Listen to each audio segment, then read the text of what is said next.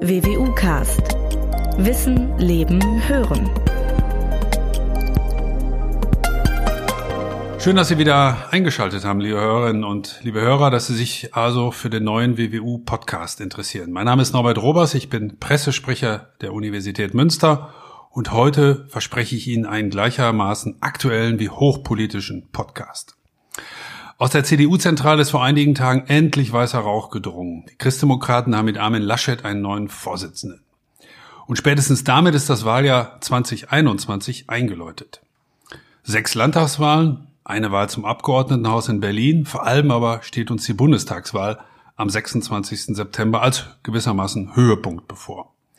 Mit mindestens einer, wie man jetzt schon sagen kann, einschneidende Neuerung. Angela Merkel wird danach nicht mehr Bundeskanzlerin sein.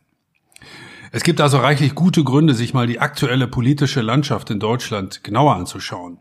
Für was steht eigentlich der neue CDU-Vorsitzende Laschet, der möglicherweise auch der Kanzlerkandidat der Union sein wird? Welchen Chancen kann man der SPD mit ihrem Kandidaten Olaf Scholz einräumen? Welche Koalitionen sind möglich? Welche sind vielleicht sogar wahrscheinlich? Wird der Höhenflug der Grünen weitergehen und ebenfalls der Niedergang der von Flügelkämpfen beherrschten AfD beschleunigen? Welchen Effekt hat die Corona-Pandemie und wie steht es eigentlich um die viel zitierte Politikverdrossenheit und Wahlmüdigkeit vieler Bürger? Selbstverständlich haben wir an der Uni Münster auch dafür einen Experten, den ich Ihnen kurz vorstellen möchte. Armin Schäfer hat Politikwissenschaft in Marburg und Canterbury studiert. Zwischen 2001 und 2014 arbeitete er als Doktorand, Postdoc und wissenschaftlicher Mitarbeiter am Max-Planck-Institut für Gesellschaftsforschung in Köln. 2004 wurde er an der Universität Bremen promoviert und 2014 an der Ruprechts-Karl-Universität in Heidelberg habilitiert. Von 2014 bis 2018 arbeitete er als Professor für international vergleichende politische Ökonomie an der Universität in Osnabrück. Seitdem hat er die Professur für vergleichende Politikwissenschaft an der WWU inne. Schließlich ist er auch Vorsitzender der Deutschen Vereinigung für Politikwissenschaft. Ich freue mich sehr über, über Ihren Besuch. Willkommen, Professor Dr. Armin Schäfer. Ja, vielen Dank für die nette Einleitung, Herr Robers. Ich freue mich sehr, hier zu sein. Dankeschön. Fangen wir mal gleich an mit dem, was uns vor einigen Tagen an, an Nachrichten erreicht hat. Ähm, Herr Schäfer, Armin Laschet ist jetzt Vorsitzender der CDU. War er auch vorher für Sie sowas wie der Favorit oder war das wirklich vollkommen offen? Es war ja ein enges Rennen und ähm, wir, wir, wurden immer mit allen möglichen Umfragen konfrontiert, die eher Friedrich Merz ähm, vorne sahen. Allerdings ähm, kann man dann immer politikwissenschaftlich schön darauf hinweisen, äh, dass es einen Unterschied gibt zwischen einerseits der Bevölkerung, wie dort die Stimmung ist, dann den Parteimitgliedern und dann denjenigen, die tatsächlich die Auswahl treffen, also die Delegierten auf dem Parteitag. Und da konnte man schon ähm, annehmen, dass die vielleicht etwas abweichen von der Bevölkerungsmeinung oder auch nur der der Parteimitglieder und ähm, vielleicht dem erfolgreichen Wahlkämpfer ähm, Armin Laschet, der ja Nordrhein-Westfalen ähm, die Wahl gewonnen hat und dort äh, Ministerpräsident ist, dass sie dem vielleicht ähm, ja zustimmen werden, weil sie sich erhoffen, dass man mit ihm Wahlen gewinnen kann. Genau, ist das möglicherweise das entscheidende Motiv gewesen? dass man gesagt hat, naja, die drei sind alle irgendwie gleich auf, aber jetzt geht's doch darum, einen Wahlkampf zu gewinnen. Und da hat der Armin Laschet äh, doch vielleicht ein kleines Pro. Ich glaube schon, dass es eine Rolle gespielt hat, weil es tatsächlich für einige der, Delegierten ja darum gehen wird, ähm, werden sie ihre Mandate behalten können, werden sie erfolgreich sein, sei es jetzt als Kandidatinnen, Kandidaten für den Bundestag oder auf anderer Ebene. Und ich denke schon, dass bei solchen Profis das eine Rolle spielt, zu überlegen, wer hilft uns in diesem, also Wahlen zu gewinnen. Vielleicht muss man aber noch sagen, ähm, dass auch die Reden unterschiedlich gut waren. Ähm, also ich würde sagen, dass Armin Laschet tatsächlich eine sehr, sehr gute Parteitagsrede gehalten hat, während ähm, Friedrich Merz zwar besser als äh, bei, 2000, bei der Rede 2018 abgeschnitten hat, aber insgesamt doch im Vergleich etwas blass blieb. Und das kann dann am Rand schon den Ausschlag oder auch oder kann helfen, dass man äh, eine Wahl gewinnt unter den Delegierten, dass ein Teil der Unentschlossenen dann sagt, nein, aber das war die Rede, die hat mich am meisten angesprochen. Was ist für Sie als Politikwissenschaftler eine Rede, eine gute Rede? Auch da kommt es sehr darauf an, wer adressiert wird. Ähm, ist es die Bevölkerung insgesamt oder ist es die Partei? Und in dem Fall ähm, ging es darum, ähm, ja, der Partei ein Zusammengehörigkeitsgefühl äh, zu vermitteln, ähm, ein bestimmtes Leitmotiv aufzurufen, Vertrauen, auch klar zu machen, äh, wo steht man im Abgrenzung vielleicht zu dem zur bisherigen Politik, zur Bundeskanzlerin. Also würde man weiter so machen, äh, wie will man sich abgrenzen? Also gelingt es, ähm, verschiedene äh, Gruppen einzubinden und bestimmte Signale zu senden. Und ähm, gleichzeitig gehört auch bei einer Parteitagsrede auf jeden Fall sowas wie Emotionalität dazu. Äh, Präsenz, äh, dass der Sprecher wirklich vor Ort ist und mit tollem Engagement spricht. Und all das hat aus meiner Wahrnehmung ähm, Armin Laschet sehr gut hinbekommen der sonst nicht unbedingt immer als hervorragender Redner gilt, aber an der Stelle ähm, hat er also die verschiedenen Stränge gut zusammengeführt. Während ähm, nach meinem Eindruck Friedrich Merz ein bisschen abstrakter war, ein bisschen, also naja, man könnte fast sagen, ein bisschen professoraler und ähm, das kann positiv sein, muss es aber nicht immer. In dem Fall zumindest gegenüber den Delegierten offenbar nicht. Was ja mindestens oder höchstens fünf Minuten später schon diskutiert wurde, zumindest in den Medien, war die Frage, ist er jetzt auch der Kanzlerkandidat? Wird er es? Äh, was ist von Markus Söders Versprechen zu halten, dass er auf seine Zukunft in Bayern sieht? Ist das das übliche Politikgerede, was dann fünf Minuten später schon nicht mehr gilt? Womit rechnen Sie? Hm. Ist, wird Laschet der Kanzlerkandidat werden oder ist das noch offen? Ich gehe davon aus, dass beide das eigentlich wollen. Ähm, wobei man natürlich nicht in die Köpfe reinschauen kann. Äh, auch als Politikwissenschaftler habe ich da keinen privilegierten Zugang. Aber erstmal würde ich davon ausgehen, wenn man die Biografien anguckt und die Äußerungen, dass beide es wollen. Und die Entscheidung ist ja auch für April geplant. Ähm, und es wird wahrscheinlich entscheidend davon abhängen, wie die Landtagswahlen zuvor ausgehen. Also Rheinland-Pfalz und Baden-Württemberg stehen, glaube ich, an. In beiden Bundesländern ähm, hat die CDU die Chance, äh, nach der Wahl Ministerpräsidentin oder Ministerpräsident zu stellen. Wenn das so käme, wäre das auf jeden Fall Rückenwind für die CDU und damit auch für Armin Laschet. Sollte es aber ganz anders laufen, die Wahlen gehen nicht gut aus für die CDU, äh, dann entsteht eine Dynamik, die wahrscheinlich auch keiner von den beiden kontrolliert, die dann eher dazu führen könnten, dass äh, Markus Söder tatsächlich der Kandidat wird. Eine etwas theoretischere Frage ist in diesem Zusammenhang ja auch, ob es eigentlich gut ist, Parteivorsitzende und Kanzlerkandidatur in einer Person zu vereinen. Wie würden Sie das mit Blick in die Geschichtsbücher bewerten? War die CDU immer gut beraten, das so zu machen oder immer gut zu beraten, so zu machen? Es gibt ja für alle Varianten Beispiele. Oder ist das situativ auch immer, ja, muss man es anpassen an, an die gegebene Lage? Also tatsächlich, ähm, auch über die CDU hinaus würde man sagen, es gibt Beispiele für beides, wo es gelingen kann oder wo es nicht so gut gelingt.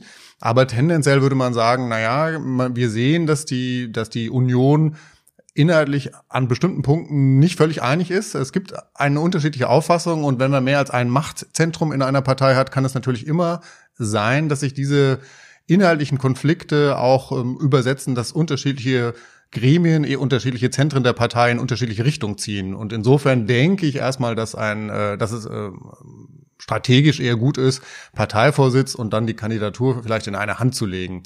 Allerdings, wenn, wenn wir relativ spät vor der Wahl, und das wäre ja, wenn April, Mai die Entscheidung fällt, dann sind es auch nicht mehr so viele Monate bis zur Bundestagswahl. Also für so eine Zeit kann Kooperation auch gut gelingen und dann, auch wenn es in zwei Händen liegt, aber prinzipiell würde ich sagen, gibt es strategische Vorteile, Macht nicht auf zu viele ähm, Zentren zu verteilen, äh, weil dann Rivalitäten entstehen können. Und das haben wir bei verschiedenen Parteien immer wieder beobachten können. Sehen Sie Armin Laschet in den kommenden Wochen, Monaten immer noch als Ministerpräsident hier in Nordrhein-Westfalen? Das hat er zumindest angekündigt und naja, in gewisser Weise ist es ja auch eine Rückfalloption. Ähm, also ich vermute, dass er das beibehalten wird, weil wir reden nicht von so einer langen Zeitspanne. Ähm, aber es ist natürlich ein ganz schöner Spagat. Und auch da drohen Schwierigkeiten, ähm, wenn man eben selten in Berlin ist und seine Aufgaben in Düsseldorf wahrnimmt. Ähm, also hat man dann äh, die Parteizentrale im selben Weise, in derselben Weise im Griff ähm, wie eine Person, die vielleicht vor Ort sein könnte. Aber das treffe natürlich auch auf Markus Söder zu, der ja äh, in der CSU ist und sowieso also nicht in derselben Weise das äh, Konrad-Adenauer-Haus äh, kontrollieren könnte. Mhm.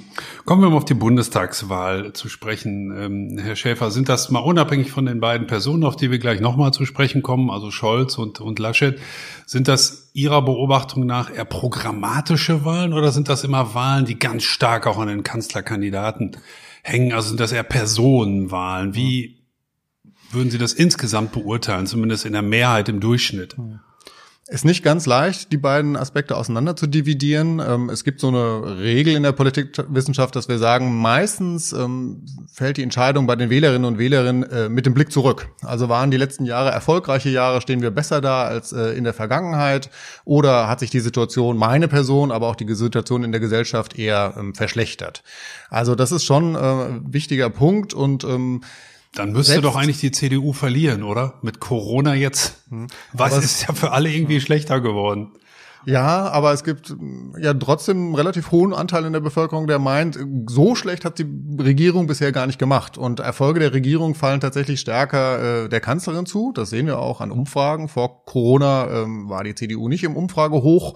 Seitdem sind die Umfragen eher gestiegen. Aber die Frage ist, ob natürlich jemand wie Laschet diesen Vorteil mitnehmen kann, weil es ist ja nun mal eine andere Person. Und ähm, also vielleicht noch einmal auf die vorherige Frage zurückzukommen. Ähm, ich würde sagen, selbst die beste Kandidatin, der beste Kandidat wird gegen sozusagen ganz schlechte ähm, Trends in der, in der Wirtschaftspolitik auf dem Arbeitsmarkt nicht ankommen. Aber wenn es sozusagen insgesamt eine gewisse Zufriedenheit gibt, ähm, äh, dann sozusagen spielt es schon noch eine Rolle, wer ist es denn dort, der uns vertritt. Aber Angela Merkel ist eigentlich ein Beispiel für eine Person, die nicht wahnsinnig charismatisch ist, keine flammende Rednerin auf den Marktplätzen und trotzdem hat sie viele Wahlen gewonnen. Insofern, ähm, also ich würde das die Person nicht zu stark betonen. Okay, kommen wir auf die andere Person zu sprechen, auf Olaf Scholz, der schon länger als Kanzlerkandidat der SPD ähm, feststeht. Was, was glauben Sie, wird er sich vom allgemeinen Trend der SPD, der ja nicht unbedingt optimal war, abheben können und seine Person auch tatsächlich dann beim Bundestagswahlkampf in den Vordergrund stellen? Wird er es machen? Ist er damit gut beraten? Hm. Meine Vermutung wäre, dass die SPD klammheimlich gehofft hat, dass er Friedrich Merz äh, den Vorsitz übernimmt und vielleicht Kanzlerkandidat wird, weil gegen ihn sich abzugrenzen wäre viel einfacher. Und wenn wir über Personen reden, geht es eben immer auch um das Verhältnis der Kandidierenden zueinander. Ähm, also es ist nicht nur die Eigenschaften einer Person, sondern wie verhält die sich eigentlich zu einer anderen Person, äh, die zur Auswahl steht. Und ähm, ja, bisher hat sich äh, bei den Umfragen in der, bei der SPD nicht viel getan. Ähm, sie, sie bleiben so bei 15 Prozent schon über einen langen Zeitraum mit kleinen Schwankungen.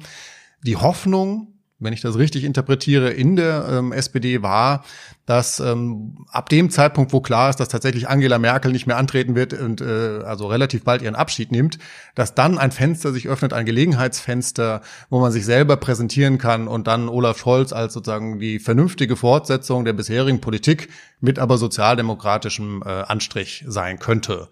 Und äh, darauf hofft, glaube ich, die SPD. Aber ob das eintritt, wissen wir natürlich im Moment noch nicht. Hm. Sie sprachen es schon an, Herr Schäfer, dass es auch darum geht, wie sich Personen voneinander unterscheiden. Jetzt mache ich mal folgende These auf. Herr Laschet und Herr Scholz. Also Herr Laschet nicht unbedingt super konservativ. Herr Scholz ist jetzt nicht unbedingt besonders links. Irgendwie sind die beide doch ziemlich dicht beieinander in der Mitte. Der Unterschied ist gar nicht so groß, oder? Ja, und das könnte ein Problem sein, vielleicht insbesondere für die SPD, die eben sehr viel schlechtere Umfragen im Moment hat und irgendwie gucken muss, die eigenen potenziellen Wählerinnen und Wähler zu mobilisieren. Und das gelingt leichter in einer klaren Abgrenzung, wenn man sagen kann, also es ist eine Richtungsentscheidung. Ähm, entweder ihr wollt diesen Kurs oder einen ganz anderen. Und wie gesagt, mit Friedrich Merz wäre das vielleicht leichter gewesen, weil er für eine konservative CDU steht, wirtschaftsliberale Überzeugungen hat. Aber Armin Laschet, wie Sie richtig gesagt haben, ist eher ein Mann der Mitte, ähm, der sicher kein sozusagen Gegner des Sozialstaates ist. Und das macht es für die SPD, vielleicht aber auch für die Grünen etwas schwieriger, sich abzugrenzen und könnte bedeuten, dass es schwierig wird, die eigenen Leute genug zu mobilisieren, um aus so einem Umfragetief herauszukommen. Lösen wir uns mal ein bisschen von einzelnen Personen. Wir haben jetzt lange über Herrn Laschet und auch über Herrn Scholz gesprochen. Ich würde Sie bitten, jetzt mal mit mir die aktuelle Parteienlandschaft mal versuchen, ein bisschen genauer zu studieren. Mal schauen, wie Sie meine Kurzcharakterisierung der, der aktuellen Parteien so, so bewerten, ob Sie dem zustimmen oder auch nicht. CDU. Die aktuell größte und einzig verbliebene Volkspartei und mit Armin Laschet auch für die Grünen akzeptabel. Ja, das kann man, glaube ich, so sehen, wobei er schon auch ein bisschen Verteidiger der alten Industriepolitik aus der Wahrnehmung der Grünen ist. Ähm, also äh, er hat ja auch in seiner Rede auf seinen Vater verwiesen, einen Bergmann. Ähm, also da gibt es schon potenzielle Reibungspunkte, aber er ist sicher niemand, wo man sagen würde, da sind die Weltanschauungen so konträr, äh, dass die Grünen in keine Koalition gehen könnten, die von Armin Laschet geführt wird. Mhm. SPD, der Niedergang ist gestoppt, aber auf sehr niedrigem Niveau was sich wahrscheinlich auch bei der Wahl im September manifestieren wird. Oder anders gefragt, geben Sie der SPD noch eine Chance, von den 15 vielleicht eine 2 vorne zu erreichen, vielleicht sogar eine 3, wie die beiden Parteivorsitzenden es ja mal sich erhofft hatten? Ja, wir Politikwissenschaftler sind ja immer nicht so gut in unseren Prognosen, jedenfalls langfristigen Prognosen. Also eine drei würde ich aber äh, für ausgeschlossen halten. Also da müsste schon ganz viel passieren und wir sehen äh, nicht, dass es irgendwie einen ähnlichen Aufschwung gibt wie zumindest kurzfristig damals nach der äh, Nominierung von Martin Schulz. Ja, also eine zwei, 20 Prozent werden sicher, sind erreichbar. Äh, Im Wahlkampf gibt es Verschiebungen, das ist immer möglich. Ähm, aber ein, ein sehr, sehr gutes Ergebnis ist unwahrscheinlich und ich glaube, die SPD wäre schon zufrieden, wenn sie vor den Grünen landeten. Bleiben wir noch mal doch ganz kurz bei der bei der SPD. Liegt das unter anderem daran, dass sie immer noch nicht so richtig ihren Platz im Parteienspektrum gefunden hat? Oder wie, wie, wie schätzen Sie das ein, dass, dass auf diesem niedrigen Niveau diese stolze Volks, ehemalige, muss man ja sagen, Volkspartei jetzt offensichtlich doch verharrt? Also vielleicht muss man da ein klein bisschen weiter ausholen, weil wir, also das ist gar nicht nur ein spezifisch deutsches Phänomen, sondern wir sehen in vielen Ländern, dass sich die Parteiensysteme ausdifferenzieren. Früher war eben die klassische Achse links versus rechts und das bezog sich sehr stark auf so wirtschaftspolitische Sozialstaat äh, oder wirtschaftspolitische Fragen oder den Sozialstaat. Da hatte die SPD ihren Platz als eben Partei mit, äh, links der Mitte ähm, und äh, die Gegenspieler waren einigermaßen klar. Das hat sich aber inzwischen in vielen Ländern verändert und so auch in Deutschland. Wir reden davon, dass es eine zweite Konfliktachse gibt im Parteiensystem, die eher so kulturelle Fragen betrifft. Ähm, und fragen, also wie tolerant ist man gegenüber einer Vielfalt von Lebensstilen. Und auf dieser Achse sind beispielsweise die Grünen, belegen da den einen Pol ähm, äh, für eben Toleranz, Vielfalt, pro-europäisch und äh, der andere Pol wird von der AfD belegt. Und diese Ausdifferenzierung, die wir in vielen Parteiensystemen beobachten, die macht es für die klassischen Parteien etwas schwieriger, sich zu positionieren. Also welche Kombination ist eigentlich noch die attraktive für die eigenen Leute? Und da würde ich Ihnen recht geben, hat die SPD immer noch nicht so richtig den Platz gefunden und ähm, ja, äh, hat, hat dauerhaft weder verloren nach der Agenda ähm, 2010. Und das ist wohl so, dass es sehr viel schwieriger ist, äh, Leute zurückzugewinnen, als sie einmal zu verlieren. Kommen wir zu den Grünen. Meine These lautet, können vor Kraft kaum laufen und werden im September in die Regierungsverantwortung kommen. Da stehen sie nicht alleine mit der, mit der Erwartung, ähm, wobei das vor Kraft kaum laufen. Also wir haben schon öfter gesehen, dass die Umfragen so an die 20 Prozent gehen, vielleicht auch drüber. Jetzt sind sie wieder ein klein bisschen niedriger. Hm, also müssen wir sehen, ob sie das halten können, aber es wird sicher in, gemessen an der eigenen Geschichte ein sehr, sehr gutes Ergebnis geben. Und sie sind eben auch fest etabliert in bestimmten Milieus. Also es ist nicht mehr, äh, also es gibt Schwankungen in den Umfragen wie bei allen Parteien, aber ähm, sie haben schon eine feste äh, Basis an Anhängerinnen und Anhängern, auf die sie sich, glaube ich, auch verlassen können. Auch eine Nachfrage zu den Grünen, Herr Schäfer. Sind einfach nur deren Themen speziell angesagt im Moment oder machen die Grünen auch in puncto zum Beispiel Mobilisierung, Wahlkampf, Personal manches besser als die sogenannten anderen etablierten Parteien? Was macht sie so erfolgreich? Ja, ich glaube, es kommt beides zusammen. Der, der Zeittrend ist ein gewisser Freund. Also vor Corona haben wir ja sehr viel über ähm, Klimakrise gesprochen, äh, globale Erwärmung äh, und die Menschen fangen an, das zu erleben. Die Sommer werden heiß und trocken, ähm, auch hierzulande. Ähm, auch wenn man das äh, am heutigen Podcast-Tag nicht glauben mag, weil es nur regnet. Ähm, aber also viele haben wahrgenommen, dass sich da was tut. Und das hat den Grünen sicher geholfen. Dann auch die Fridays for Future Bewegung. Ähm, auch wenn die nicht unmittelbar parteipolitisch gebunden sind, haben die aber natürlich bestimmte Themen in den Vordergrund gestellt, die den Grünen nützen. Das ist das eine. Und das andere ist, dass tatsächlich, die glaube ich mit der Auswahl des Personals ein ganz gutes Händchen hatten und dieses Personal ähm, in dem Milieu, das die Grünen unterstützt. Das sind Menschen oft mit hoher Bildung, also hohen formalen Bildungsabschlüssen, aber auch hohen Einkommen inzwischen, eher urban, also eher in Städten wohnend und nicht auf dem Land. Ähm, da sind die fest verankert und da passen auch die beiden an der Parteispitze gut zu diesem Unterstützermilieu. Hm. Kommen wir zur AfD. Der Zenit ist überschritten. Es geht nicht zuletzt wegen andauernder Flügelkämpfe abwärts und die AfD wird sich bei 5, 6, 7 Prozent einpendeln offensichtlich ein Protestmilieu, das sich dieser Partei besonders verhaftet fühlt. Was halten, halten Sie von dieser Zusammenfassung, holzschnittartigen? Ja. Zum ersten Mal bin ich ein bisschen skeptisch bei Ihrer Beschreibung. Ähm, ich bin mir nicht ganz sicher, weil erstaunlich ist, wie viele Spaltungen und, äh, und Kämpfe die AfD bisher schon überstanden hat und trotzdem relativ stabil bei Wahlen und Umfragen geblieben ist. Also erstaunlicherweise scheint interne Zerrissenheit sich gar nicht so negativ auszuwirken, obwohl das sonst bei Parteien immer was ist, wo man sagt, naja, Zerstrittenheit äh, zahlt sich nicht aus. Und ähm, wenn wir jetzt wieder den Blick ein bisschen weiten in unsere Nachbarländer, also fast überall gibt es etablierte rechtspopulistische Parteien, die mit schwankenden Ergebnissen, aber so 10, 15 Prozent ähm, erreichen schon viele dieser Parteien. Und ich könnte mir vorstellen, dass auch die AfD wieder ähm, vielleicht nicht bei 15 Prozent landen wird bundesweit, aber nicht ganz so niedrig abschneiden. Aber einen zweistelligen Wert trauen Sie ihr zu? Traue ich ihr zu, ja. Hm. Kommen wir zur FDP, die auf ewig zwischen 5 und 10 Prozent pendelnde liberale Kleinpartei, die auch unter Christian Lindner, Lindner nicht zum großen Wurf angesetzt hat. In dem Zusammenhang möchte ich nochmal an das Ziel von Jürgen Möllermann erinnern, der damals ja mal 18 Prozent als Ziel ausgegeben hat. Das scheint die FDP auf ewig nicht zu erreichen, oder? Woran liegt's? Bei der FDP kann man vielleicht auch sagen, dass sie so ein bisschen die Themen verpasst haben. Also ähm, wenn ich nochmal auf diese zwei Achsen zurückgehe, klar, die FDP steht für ein klar wirtschaftsliberales ähm, Programm, ähm, also den Märkten mehr Spielraum zu geben. Da gibt's auch ein, äh, ein Potenzial an Wählerinnen und Wähler dafür, die das auf jeden Fall richtig finden und die denken, das kommt zu kurz in der bisherigen Politik. Aber ansonsten ist es irgendwie nicht so gut gelungen, ähm, andere Themen auch noch zu bespielen. Also der, der Bürgerrechtsflügel der FDP, wo es auch um liberale äh, Rechte geht, ähm, davon hört man viel weniger als der Vergangenheit. Und also irgendwie ist sie eine Partei, die in der Wahrnehmung vieler Menschen sehr schmal in dem Angebot geworden ist, inhaltlich und personell. Wenn man jetzt äh, in einer Umfrage Leute auffordern würde, ähm, Spitzenpersonal der, der FDP zu benennen, ich glaube, außer Christian Lindner werden sehr wenige bekannt. Und das ist auf Dauer für eine Partei ähm, ein bisschen wenig. Mhm. Kommen wir als letztes zur Linkspartei. Die einzig wirklich linke Stimme in Deutschland, die einen festen Platz im Parteiensystem gefunden hat, anders als die SPD beispielsweise, und deswegen im Westen wie im Osten über eine stabile Wählerschaft verfügt.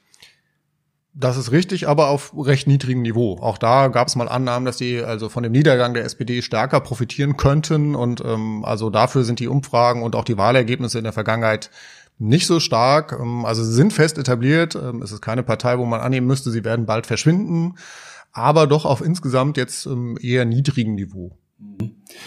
Wir haben jetzt die Parteienlandschaft mit einzelnen Parteien mal analysiert. Wenn Sie jetzt mal einen dicken Strich drunter ziehen, Herr Schäfer, würden Sie auch sagen, dass im Prinzip alle Strömungen in Deutschland und alle politischen Ideen durch dieses System abgebildet werden, sodass eigentlich alle Wähler eine Möglichkeit haben, sich irgendwo zu positionieren?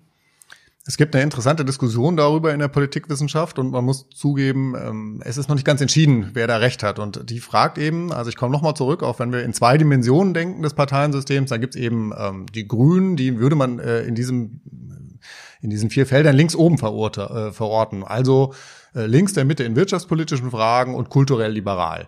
Die FDP wäre auf der anderen Seite, also tendenziell auch liberale Bürgerrechtspartei, aber äh, sozusagen für äh, mehr marktorientiert. Die CDU wäre etwas konservativ, also vielleicht so leicht rechts unten zu verorten. Ich hoffe, das kann man sich jetzt vorstellen.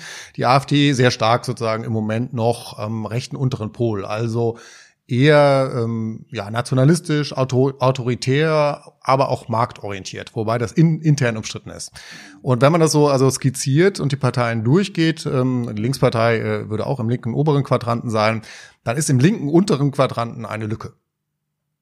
Und äh, da gibt es eine Diskussion drüber, also da, die werden zum Teil gesagt, ob es linksautoritäre Wählerinnen und Wähler gibt oder Bürgerinnen und Bürger, haben die eigentlich ein Angebot. Ähm, und da haben wir zumindest jetzt keine Partei, die da wahnsinnig stark verortet ist. Man könnte überlegen, ob die Ost-AfD nicht diesen diese Stelle bespielt, als sozusagen stärker sozialstaatorientierter Flügel, nicht so wirtschaftsliberal wie die AfD in ihren ja, eher westdeutschen Anfängen war. Ähm, aber also insofern, da gibt es möglicherweise kein Angebot. Was aber umstritten ist in der Politikwissenschaft ist, wie groß ist eigentlich das Segment in der Bevölkerung, die diese Präferenzen wirklich hat. Hm. Was halten Sie denn von der These der Linkspartei, die sich ja möglicherweise aus Mitleid, möglicherweise auch aus Machtoption immer wieder an die SPD wendet und sagt, kommt auf uns zu, lasst uns über ein richtiges Linksbündnis in Deutschland mal reden, vielleicht auch mit den Grünen zusammen, damit es zu der konservativen Idee vielleicht wirklich mal einen richtigen Gegenpol gibt, der dann auch mächtig genug ist, indem sich diese drei genannten Parteien zusammenschließen. Halten Sie das für eine gute Idee erstens und auch für realistisch? Also ob das den eigenen Präferenzen entspricht, äh, ist natürlich jedem unbenommen. Ähm, aber strategisch denke ich schon, dass es ein Problem ist, wenn die Parteien keine wirkliche Machtoption ähm, haben. Und das galt ja lange Zeit für, ähm, äh, also mindestens für die SPD und oder keine eigenständige Machtoption haben. Und insofern, wenn man sagen würde, ja, wir sind im Prinzip koalitionsfähig, dann würde das die CDU unter Druck setzen oder die Unionsparteien, weil dann tatsächlich möglicherweise eine Alternative sichtbar wird. Ähm, die SPD leidet sicher darunter, dass sie, äh, also das Beste, was sie erhoffen kann, ist irgendwie Juniorpartner in einer Koalition zu werden. Und das ist jetzt nicht wahnsinnig attraktiv für Leute, die sagen, sie, sie hängen dieser Partei an. Und auch für die Partei selber ja nicht mit der Historie, mit dem Anspruch, mit den vielen Kanzlern, die ja. sie gestellt hat. Das muss ja, ja die SPD auf ewig umtreiben. Also im Prinzip äh, könnten diese Parteien davon profitieren. Ähm, in der Vergangenheit hätten sie vielleicht noch stärker profitiert, weil die Grünen im Moment ist es unklar, was die Grünen wirklich wollen. Sind die noch Teil des linken Lagers? In mancher Hinsicht ja. Bei anderen Fragen ist es nicht so ganz klar. Ob die sich nicht schon tatsächlich stärker Richtung CDU orientieren, das ist nicht ähm, ganz entschieden, würde ich sagen. Also in der Vergangenheit hätte das geholfen, aber es gibt halt immer noch so Grundfragen, wo sich SPD, Grüne und äh, auf der einen Seite und Linkspartei auf der anderen Seite Spinne vereint sind. Ähm, also wie geht man mit der NATO um? Überhaupt Außenpolitik ist so ein Thema, ähm, wo die sich bisher nicht wirklich einigen und ähm, da müssen sich, äh, also vermutlich aus Sicht jetzt von SPD und Grünen, die Linkspartei äh, klarer bewegen, um dann sagen zu können, ja, eine Koalition ist realistisch. Und wenn das ausbleibt, dann profitiert davon im Zweifelsfall, würde ich sagen, ähm, CDU, CSU, weil die dann als einzige wirklich realistischerweise sagen können, wir können Bündnisse stricken, Vielleicht mit der FDP, äh, sieht im Moment nicht danach aus, aber wenn die Stimmen reichen, mit den Grünen realistische Option oder halt, wenn alle Stricke reißen, machen wir nochmal eine große Koalition. Also da gibt es Optionen und die SPD könnte eben nicht in vergleichbarer Weise sagen, wir haben Optionen, außer halt irgendwie als Juniorpartner mit, äh, mit den Unionsparteien. Mhm. Sie sagten schon mehrfach, dass sich das Parteiensystem jetzt sehr gut ausdifferenziert hat, vielleicht mit kleinen Schwächen am unteren linkeren Rand möglicherweise, aber es gibt doch mittlerweile für viele Ideen und politischen Systeme die passende Partei dazu. Die AfD ist jetzt auch dazugekommen in den letzten Jahren, die Linkspartei hat sich etabliert. Würden Sie auch da nochmal die Bitte um einen dicken Strich unter diese These oder unter diese Frage? Ähm, es gibt da so zahlreiche Koalitionsmöglichkeiten. Ist das auch gut zu Ihrer Einschätzung nach? Oder könnte man auch die These vertreten, naja, für die Wähler ist das manchmal ganz schön verwirrend, weil sie gar nicht wissen, was am Schluss mit ihrer Stimme passiert setzen wir mal den Fall, ich wähle FDP, dann weiß ich gar nicht, oh, wird das jetzt eine Koalition mit den Grünen und der SPD nachher oder doch vielleicht mit der Union, die legen sich ja vorher auch nicht fest. Also das kann auch Verwirrung stiften. Zu welcher These neigen Sie eher? Ist das gut so oder ist das eher verwirrend? Also erstmal würde man sagen, dass äh, da die Bevölkerung sehr unterschiedliche politische Präferenzen hat und eben in mehr als einer Dimension. Ist es gut, wenn es eine größere Anzahl von Parteien gibt, die unterschiedliche Kombinationen von ähm, äh, von Politikvorschlägen äh, aufweisen. Also dann hat man mehr Auswahl und tatsächlich, äh, wie Sie gesagt haben, es gibt eben vielfältige Präferenzkombinationen und ähm, es ist schön, wenn es dafür ein Angebot gibt. Gleichwohl ähm, macht unser politisches System es nicht so einfach, äh, danach eine Koalition zu bilden und es kann genau das passieren, was Sie schildern. Also ähm, man bekommt eine ganz andere Koalition, als man sich eigentlich erhofft hatte. Ähm, aber die beiden Dinge sind so ein bisschen getrennt voneinander zu betrachten. Also zumindest theoretisch könnte man ähm, äh, könnte man andere Wahlsysteme haben, ähm, die andere Effekte erzeugen. Aber äh, ja, die, die Gesellschaft differenziert sich aus und ich glaube, es ist eine logische Folge, dass sich dann auch das Parteiensystem ausdifferenziert und eben diese Vielfalt äh, widerspiegelt. Hm. Seit 2013 erleben wir in Deutschland nicht zum ersten Mal allerdings eine große Koalition. Und es gibt keinen Tag, an dem mich irgendein Politiker sagt, es wird aber auch Zeit, dass wir damit aufhören, damit es endlich wieder eine richtige Alternative gibt. Das ist nicht gut für Deutschland und so weiter. Sie kennen das alles. Und ich glaube, die Hörer auch. Aber wenn Sie das jetzt mal rückblickend bis 2013 beurteilen, hat diese große Koalition wirklich dem politischen System und Deutschland geschadet oder hat es eher genutzt oder ist das zu holzschnittartig? Hm. Also man muss ja vielleicht sogar sagen, dass wir eine übergroße Koalition haben. Also wir haben jetzt CDU, CSU und SPD formal äh, als Koalition im Bundestag. Ähm, wir haben aber ja auch noch den Bundesrat, also die Vertretung äh, der, der Bundesländer. In, äh, ich habe die Zahl nicht genau im Kopf, aber ich glaube in zehn Bundesländern, lagen sie mich nicht drauf fest, da bin ich immer ganz schlecht drin, regieren die Grünen mit. Und viele Entscheidungen müssen ja in beiden Kammern äh, des Parlaments getroffen werden, also Bundesrat und Bundestag. Und das bedeutet, dass ganz häufig eben nicht nur die, äh, die äh, beiden Volksparteien oder ehemaligen Volksparteien entscheiden müssen, sondern die Grünen müssen mindestens an Bord sein oder auch die FDP. Und äh, das führt dazu, dass wir eigentlich sozusagen eine sehr, sehr große Koalition haben, auch wenn es keine formelle ist. Das bedeutet im Umkehrschluss, dass es häufig schwierig ist für Wählerinnen und Wähler zu erkennen, wer war denn jetzt wofür eigentlich verantwortlich.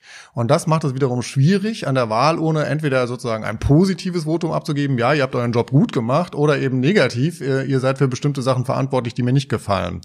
Und ähm, also das ist so ein bisschen der Vorteil von großen Koalitionen ist, dass sie eben Entscheidungen herbeiführen können, ähm, normalerweise satte Mehrheiten haben, nicht instabil sind etc. Der Nachteil ist aber, dass in der Mitte die Unterschiede verwischen und dass eben im Zusammenspiel mit den beiden man ähm, die Verantwortlichkeit für bestimmte Entscheidungen verwischt. Ähm, also deswegen ist es ein bisschen ein gemischtes Bild. Und würden Sie sagen, wenn Sie es ja entscheiden könnten, was natürlich illusorisch ist, ob es jetzt nochmal eine große Koalition gibt, würden Sie auch als Politikwissenschaftler sagen, naja, nach acht Jahren wäre es jetzt schon gut, wenn wir uns tatsächlich von diesem System mal lösen und wieder eine andere Variante finden würden? Oder würden Sie sagen, nein, große Koalition, warum nicht schon wieder? Ja. Also ich würde sagen, es gibt einen Effekt, den wir tatsächlich beobachten können, auch wieder über, über Länder hinweg wenn eben äh, die Mitte sehr eng zusammenrückt ähm, und dann vielleicht sogar in einer formalen Koalition ist, dann entsteht natürlich Raum für Alternativen und ähm, also dass die Alternative für Deutschland ähm, relativ stark ist und sich hält, trotz der Krisen und, und, und internen Streit, des internen Streits, über den wir gesprochen haben, hat vielleicht auch was damit zu tun, dass eben CDU, CSU und SPD sehr stark beieinander in der Mitte versammelt sind. Also insofern ähm, mehr Auseinandersetzung in der Mitte des politischen äh, Spektrums ähm, würde möglicherweise dafür sorgen, dass ähm, an den Rändern weniger Platz ist. Ähm, und also das wäre, glaube ich, meine Antwort. Ähm, die Welt geht nicht unter mit einer großen Koalition und die sind handlungsfähig und also viele Leute stimmen mir auch zu und sagen, das ist eigentlich sogar unsere präferierte Koalitionsvariante, aber sie hat eben Effekte. Sie verringert insgesamt den Wettbewerb im Parteiensystem, jedenfalls in der Mitte, Mitte links, Mitte rechts. Und das führt möglicherweise zu einer Stärkung von Alternativen. Genau. Kommen wir auf diese Alternative mal zu sprechen, die das sogar in Ihrem Parteinamen hat, nämlich die Alternative für Deutschland. Ist es Ihrer Beobachtung nach nur, in Anführungsstrichen, nur eine Protestpartei oder woraus rekrutiert sich deren Wählerschaft? Auf jeden Fall spielt das eine Rolle, dass es ein Gefühl von einem Teil der Bevölkerung gibt, ähm, insgesamt schlecht vertreten zu sein. Und dass die anderen Parteien sich zu ähnlich sind. Bei verschiedenen Themen oder gibt's da ja. Oder also, bei allen Themen, dass man sagt, na, wenn es gerade nicht gut läuft, dann wähle ich halt die AfD. Egal, ob es Außenpolitik ist, Innenpolitik, Gesundheitspolitik. Also das ist Teil der Antwort. Ein, ein Teil ist tatsächlich sozusagen Abgrenzung gegen alle anderen. Aber es gibt natürlich auch Leute, die die wählen, weil sie mit bestimmten Inhalten stärker übereinstimmen. Und da ist Migration das Thema, das am stärksten hervorsticht. Also tatsächlich, ähm, ein Teil der Wählerschaft der AfD ist, hat einfach sehr viel, freundlich gesagt, migrationsskeptischere Einstellungen als ähm, andere, als äh, als andere, als die andere Parteien haben. Und äh, das ist sicher auch eine Triebfeder. Aber ich würde sagen, es, die AfD Wählerschaft vereint beides, das Protestmoment gegen die anderen und aber auch die Überzeugungstäter, die eben bestimmte Inhalte ähm, richtig finden, wie beispielsweise Migrationsskepsis, ähm, an, manche würden sagen äh, rassistische äh, Einstellungen und auch die europaskeptische Einstellung. Also es gibt die Überzeugten, aber es gibt auch das Protestelement und ähm, die anderen Parteien können hoffen, einen Teil der Protestwählerinnen und Wähler zurückzugewinnen, die nämlich nicht mit den Inhalten komplett übereinstimmen, sondern erstmal nur in Abgrenzung oder aus dem Gefühl heraus nicht vertreten zu sein, für die AfD oder andere rechtspopulistische Parteien in Europa stehen. Es vergeht ja ebenso kein Tag, an dem die besagten größeren und anderen Parteien nicht genau das immer wieder auch im, im Munde führen und sagen, ja, natürlich, wir gehen auf die AfD-Wähler zu und wir versuchen sie zurückzugewinnen. Aber so richtig geklappt hat das bisher noch nicht, oder? Nein, das hat bisher nur mäßig geklappt und wie gesagt, bei manchen Punkten gibt es einfach auch ähm, glaube ich, gibt es die Möglichkeit nicht so richtig. Also ich sehe nicht, dass die Grünen beispielsweise ihre Haltung zur Migration komplett äh, umwälzen würden. Wobei wir interessanterweise Verschiebungen sehen. Also insgesamt sind die Parteien migrationsskeptischer geworden, seit es die AfD gibt und seit die AfD erfolgreich ist. Also es gibt schon eine gewisse Anpassung. Das bedeutet aber jetzt nicht, dass SPD oder Linkspartei oder Grüne plötzlich eine völlig andere Haltung zu diesen Fragen einnehmen würden. Also in bestimmten inhaltlichen Punkten, glaube ich, gibt es einfach keinen Spielraum, um sich denen anzunähern. Aber wie gesagt, es gibt auch dieses Protestreservoir an Leuten, die irgendwie das Gefühl haben, ihr macht Politik nicht für Leute wie mich, sondern für die da oben. Und das ist erstaunlich verbreitet, das Gefühl, dass ähm, die Politik sich nicht um alle Gruppen im gleichen Maße kümmert, sondern sich eben tendenziell eher den besser äh, gestellten in der Gesellschaft zuwendet. Und diese Beobachtung ist auch nicht ganz falsch, muss man ehrlicherweise sagen. Hm. Es gibt ja nicht wenige, die mit Blick auf die AfD sehr schnell Vokabeln im Mund führen, wie zum Beispiel rechtsradikal oder sogar näher Nazis und so weiter. Halten Sie das für klug? Manchmal habe ich den Eindruck, dass das die Reihen der AfD eher enger schließen lässt und deren Opferstatus und deren Rekrutierungserfolge eher verbessert. Also da könnte man auch wieder zwei Ebenen unterscheiden. Wie würden wir die Politikwissenschaft klassifizieren? Und ähm, da reden wir seit einigen Jahren eben von ähm, rechtspopulistischen Parteien, die zwei Merkmale ausmachen. Einerseits machen sie so eine ganz stelle, starke Gegenüberstellung zwischen die Elite, die korrupte Elite auf der einen Seite und sozusagen das Volk, das als einheitlich definiert wird auf der anderen Seite und ähm, so etwas, was wir Antipluralismus nennen. Also man ist, man ist der Meinung, es kann gar nicht legitimerweise unterschiedliche Auffassungen zu bestimmten Themen geben, weil der gesunde Menschenverstand würde ja nahelegen, dass man sich nur auf eine Weise positionieren kann. Also die beiden Elemente, Elite-Volk-Gegenüberstellung und Antipluralismus, kennzeichnen rechtspopulistische Parteien. Rechtsextreme Parteien ähm, haben wir in der Vergangenheit dadurch gekennzeichnet oder zeichnen sich dadurch aus, dass sie eigentlich ein ganz anderes politisches System anstreben. Und ähm, das gilt für rechtspopulistische Parteien im Wenige. Sie wollen die Demokratie verändern, aber also zumindest sagen sie von sich selbst, wir wollen eine bessere Art von Demokratie. Die AfD sagt, wir wollen dem Schweizer Vorbild folgen. Also nicht die Demokratie abschaffen, wie Rechtsextremisten das häufig möchten, sondern eine andere Art von Demokratie. Nach der langen Vorrede würde ich aber dennoch sagen, es gibt in der AfD ähm, eben Gruppen, Flügel, äh, der Flügel, der jetzt äh, den es äh, formell nicht mehr gibt, wo man sagt, die sind, äh, also es wäre verharmlosend, sie als rechtspopulistisch zu beschreiben, sondern da sind wir wahrscheinlich tatsächlich im rechtsextremistischen Bereich. Als Politikwissenschaftler würde ich sagen, das ist eine saubere Klassifizierung. Wir haben Merkmale anhand wir äh, anhand derer wir die Parteien aufteilen.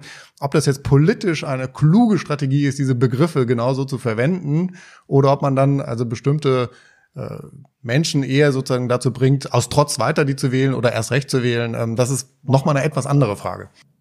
Menschen dazu bringen, zu wählen, kommen wir auf ein anderes Thema in dem Zusammenhang zu sprechen, nämlich auf die Menschen, die vielleicht nicht wählen oder die diesen viel zitierten Begriff der Politikverdrossenheit immer wieder vor sich hertreiben. Das ist ja im Wahljahr wird das sicherlich auch immer wieder jetzt thematisiert werden. Wie würden Sie denn die aktuelle Politikverdrossenheit in Deutschland einschätzen? Ist das ein gravierendes Problem oder ein überschätztes Phänomen? Ja, da kann man dann schon fast gar nicht mehr von der Bevölkerung, also von, einheitlich irgendwie von der Bevölkerung sprechen, sondern äh, da, da fällt die Bevölkerung tatsächlich in Lager. Ähm, es gibt diejenigen, die im Großen und Ganzen zufrieden sind und das zeigt sich eben auch beispielsweise bei Umfragen zum Corona-Management. Der Anteil derjenigen, die sagen, das ist eigentlich ganz gut gelaufen, ist ja nicht gering. Und dann gibt's aber einen, einen Teil der Bevölkerung, die äh, sehr unzufrieden sind und das Gefühl haben, also hier läuft was grundlegend schief und der ist gar nicht so klein. Also in Umfragen sind es gar nicht so wenige, ähm, die grundlegende Zweifel daran haben, ob das politische System so gut funktioniert, wie, sie, wie es funktionieren sollte. Also insofern gibt es eine gewisse Spaltung an der Frage und das kann man dann auch am Wahlverhalten nachverfolgen. Also die, äh, um auf die AfD zurückzukommen, diejenigen, die bei der AfD das Kreuzchen machen, da ist der Anteil derjenigen, die das Gefühl haben, ähm, irgendwas läuft schief mit unserer Demokratie, relativ groß, während das bei den Anhängern der CDU, CSU oder bei den Wählerinnen und Wählern der CDU, CSU eben relativ gering ist der Anteil oder auch bei den Grünen. Da diejenigen sagen, sind eher zufrieden. Also wir haben eine gewisse Spaltung.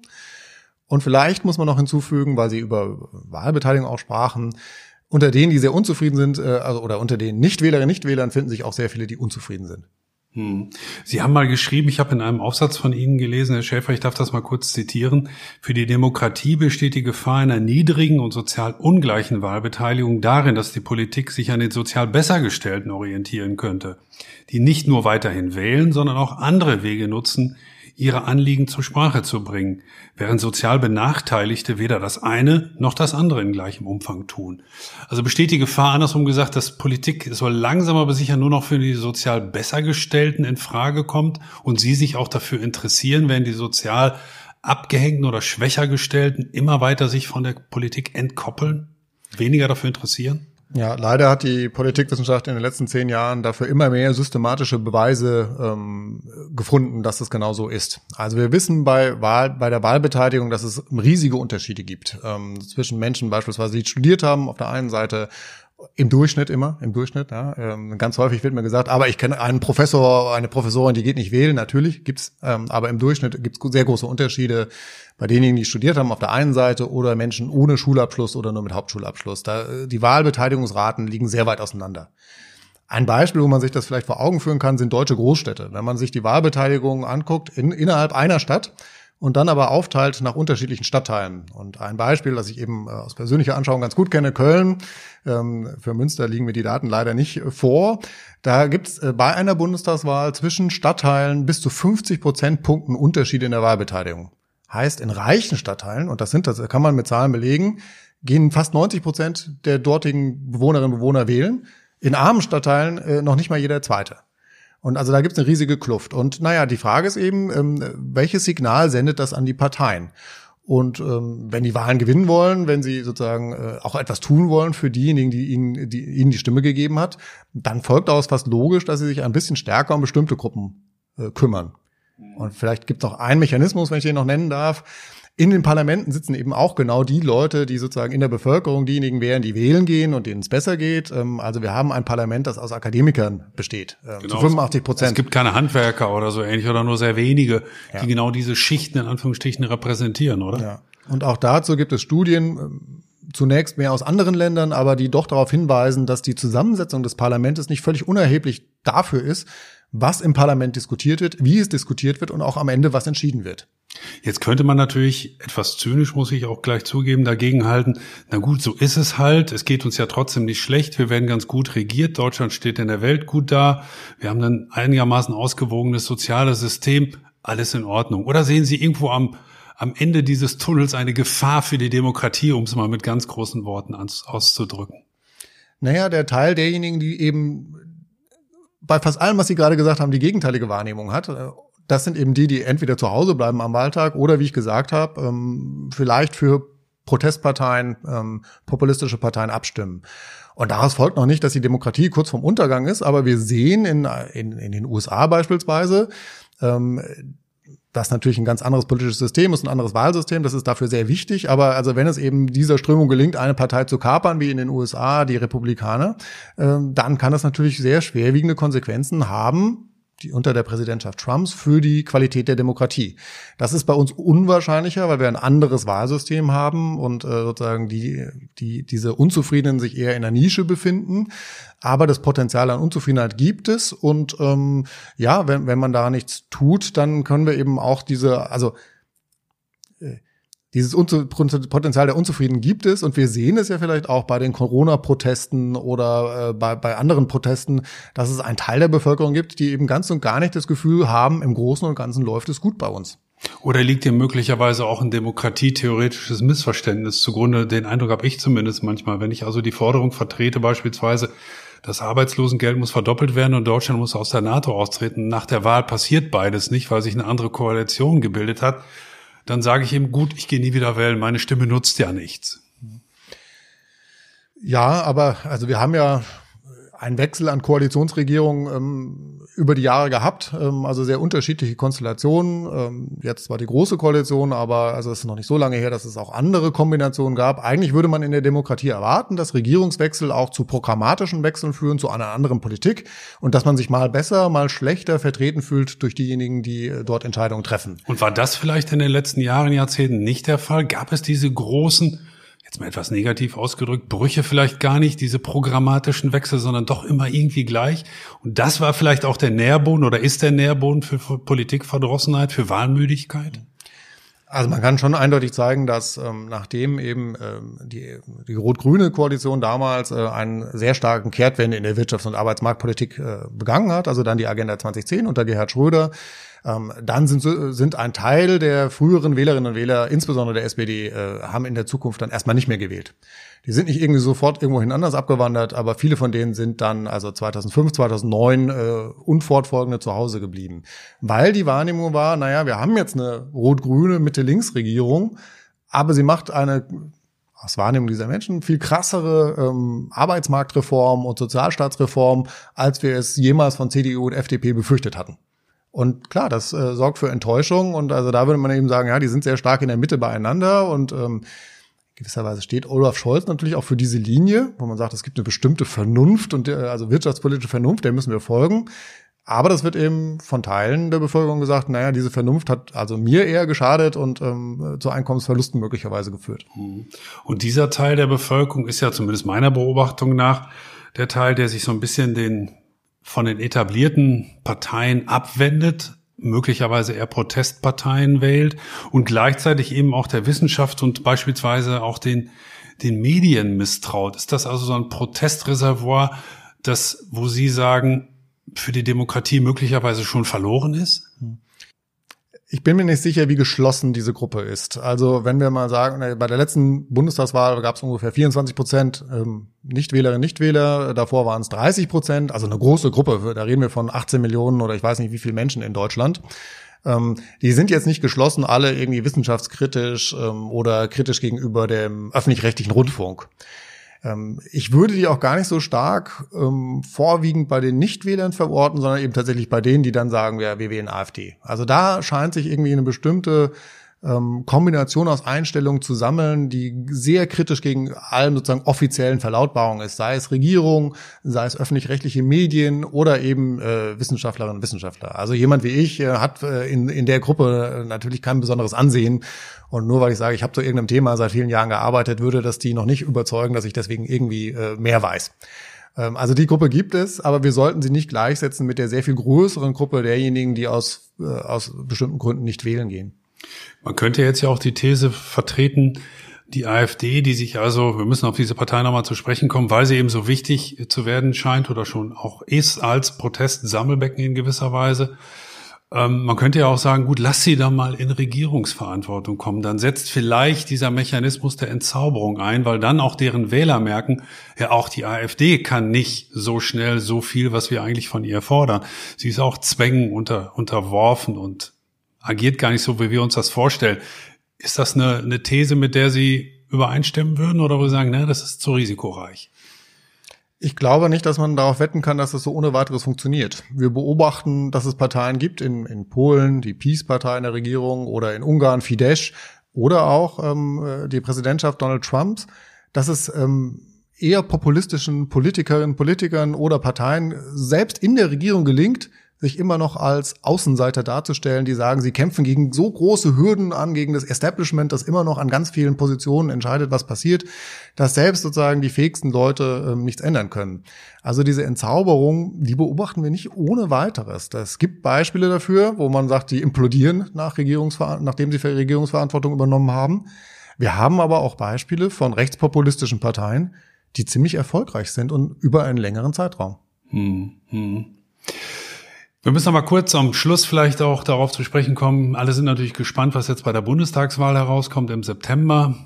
Ende September. Was glauben Sie, wenn Sie jetzt mal den Blick in die Glaskugel, den Sie natürlich, die Sie auch natürlich nicht haben, aber dennoch werfen müssten, was glauben Sie, worauf könnte es hinauslaufen? Was wäre so Ihr Tipp in gewisser Weise auch? Ja, ich fürchte sozusagen die, die langweiligste Antwort, äh, die man geben kann, ist die Antwort, die ich jetzt auch geben würde, dass es eben zu einer äh, schwarz-grünen Koalition kommt. Langweilig, weil das, das ist, was die meisten wahrscheinlich annehmen würden, die jetzt die Politik beobachten. Inhaltlich ist es natürlich nicht langweilig, weil es eine Kombination ist, die wir so auf Bundesebene noch nicht gesehen haben. Also insofern will ich nicht sagen, dass es äh, per se eine langweil wäre eine langweilige Bundesregierung, aber der Tipp ist nicht besonders aufregend. Ja, und Schwarz-Grün möglicherweise, würden Sie auch noch weiter tippen und sagen, wahrscheinlich die Schwarzen dann als der stärkere Partner und die Grünen der kleinere? Oder glauben Sie sogar, dass die Grünen so stark werden könnten, dass es sich sogar umdreht und wir eine grüne Kanzlerin, einen grünen Kanzler bekommen würden? Also ich halte es für sehr schwer vorstellbar im Moment, dass die Grünen äh, mehr Stimmen erhalten werden als CDU, CSU zusammen. Ähm, insofern glaube ich, in der Kombination ähm, wäre es dann Schwarz-Grün. Wenn wir jetzt einen ganz verblüffenden Aufschwung nehmen, sehen insgesamt im linken Lager, dann könnte natürlich auch Grün, Rot, Rot eine Variante sein.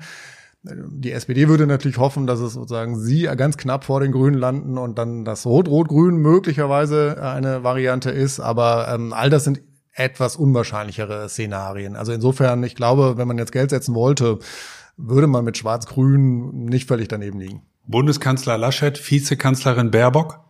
Ist ein denkbares Szenario. Ja. Das wäre ein denkbares Szenario.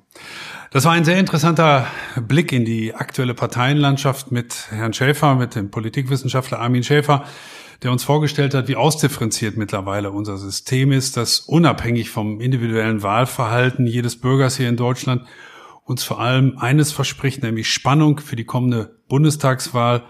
Sein Tipp ist Schwarz-Grün, möglicherweise mit einem Bundeskanzler Armin Laschet. Wir sind sehr gespannt, aber zunächst darf ich mich nochmal sehr herzlich für Ihren Besuch bedanken, Herr Schäfer. Ich danke sehr herzlich. Es war schön hier zu sein und ähm, ein interessantes Gespräch. Dankeschön. Danke.